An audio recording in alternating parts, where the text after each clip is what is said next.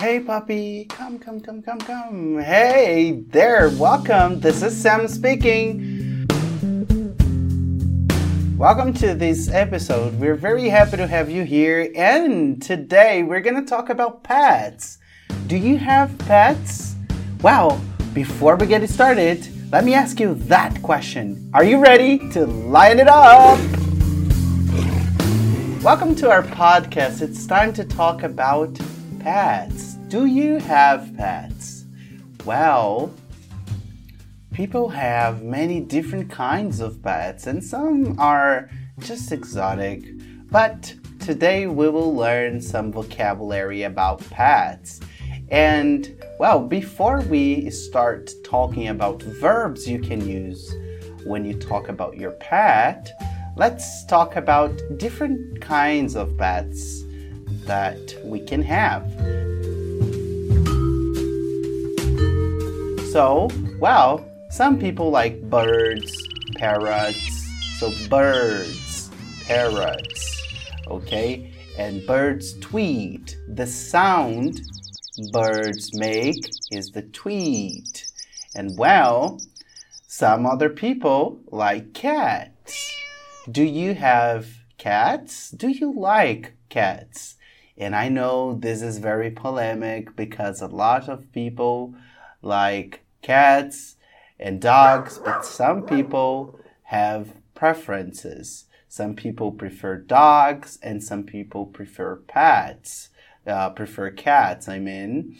Mm, wow. And then we have some very interesting and exotic pets. Uh, the guinea pig, some people have. Some people like lizards. Well, you know, lizards those crawling animals, they're interesting. And well, some people have rabbits. You know, rabbits, they go jumping and jumping. And well, of course, there are those who like hamsters and even turtles. And finally, last but not least, fishes. Some people like fishes. And now, let's talk about a few items, a few objects related to this vocabulary. Uh, well, if you have a dog, you probably have a dog house for your dog, and your dog sleeps in the dog house. And sometimes, if you live in an apartment or if you if you like your dog to be inside the house, you have a bed for your dog. So yes, you can say dog bed or just bad, okay? But if you are a cat lover, you may have a cat tree. Yes, cat tree. So a cat tree is the structure we we have for pat for cats to sleep on. Um, well, usually you have a center pillar, and they can climb. To climb is to go up. They climb into the cat onto the cat tree. So that is the place cats usually sleep. And well, sometimes because honestly, my mother has cats and her cats never go to the house to the cat tree. Her cats always sleep everywhere. Sometimes they sleep up uh, up on the shelves. Sometimes they sleep under the couch. So I don't know if they really like uh, their cat tree, but some cats do like, right? And well, if you live in, uh, in an apartment or maybe have a puppy, a puppy is a small dog or a little, if you have a little cat, um, you may have a cage. A cage is um, the structure uh, you put the, the pet in a cage. Usually we have cages for hamsters, rabbits, dogs, and even cats, okay? And well, part of the responsibility, uh, the responsibilities you have when we have a pet is to take care of them. And uh, for both dogs and cats, you need brushes because they're uh, because they you need to brush you or you need to brush them. So brushes are the objects you use to brush. Okay, these animals. And then, well, if you have if you have either a cat or a dog and you live in an apartment, you may need a litter box. What is a litter box?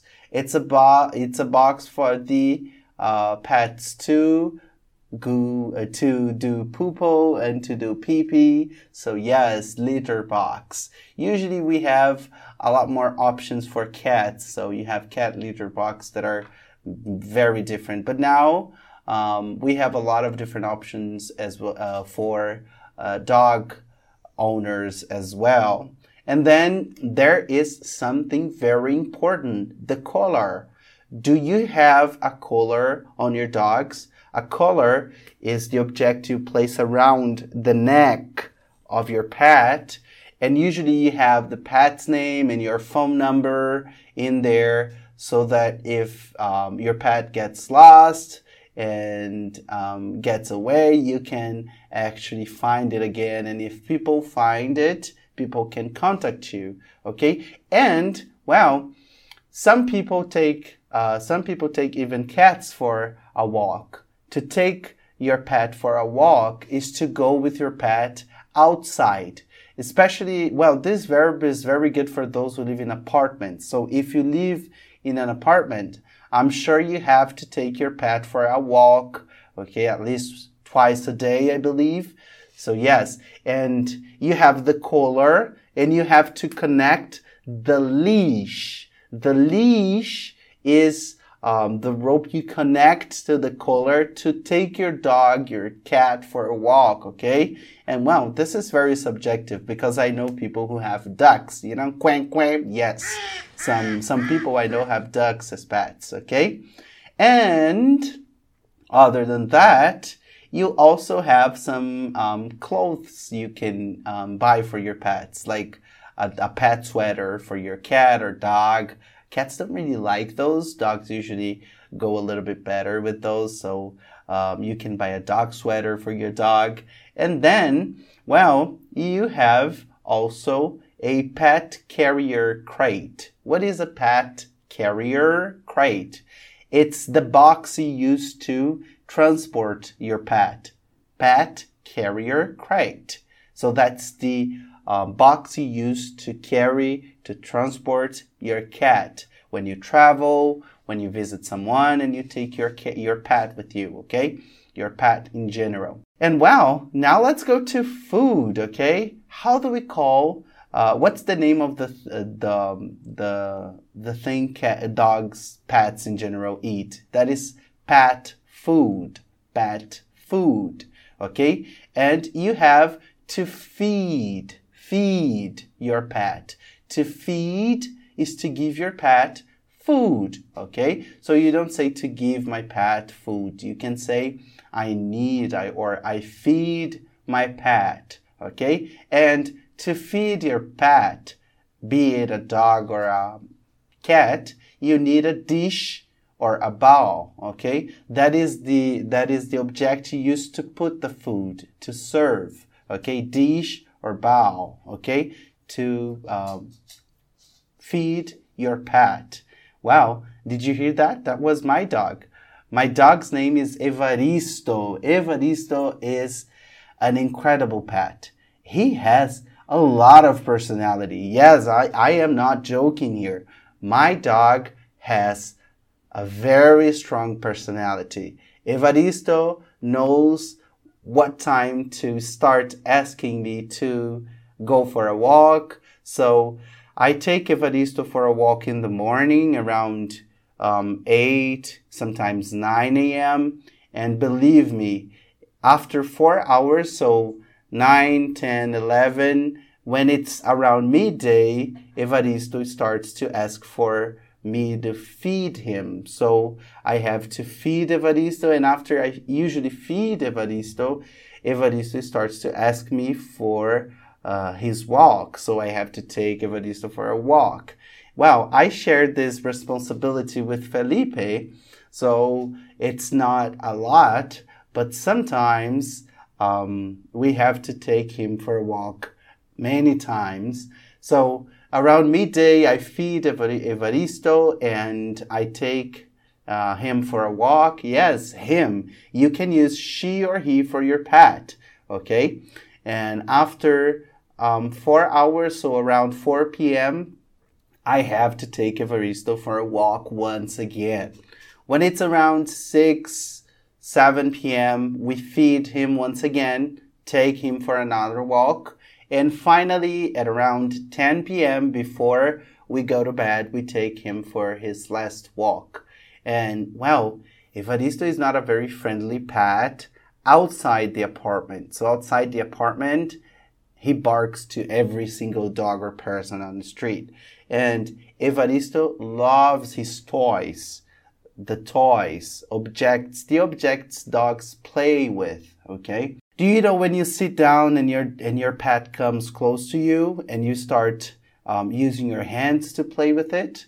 We call that to pat. So yes, to pat is a verb, the act of playing or interacting with your dog. So I pat Evaristo all the time because he demands a lot of attention, okay? So I have a few questions for you now. Do you have pets? And well, which pets do you like or dislike? And finally, so what kind of pets are more common in your country? Well, it was amazing to have you here. Thank you for listening to this podcast. And don't forget to share this with that friend of yours who's a pet lover. And visit our social media or YouTube channel to have access to more content like this. You are now part of an international community of Brazilians who are willing to improve their language skills and speak English with confidence. So it was very nice to have you here, and I see you next time. Bye bye.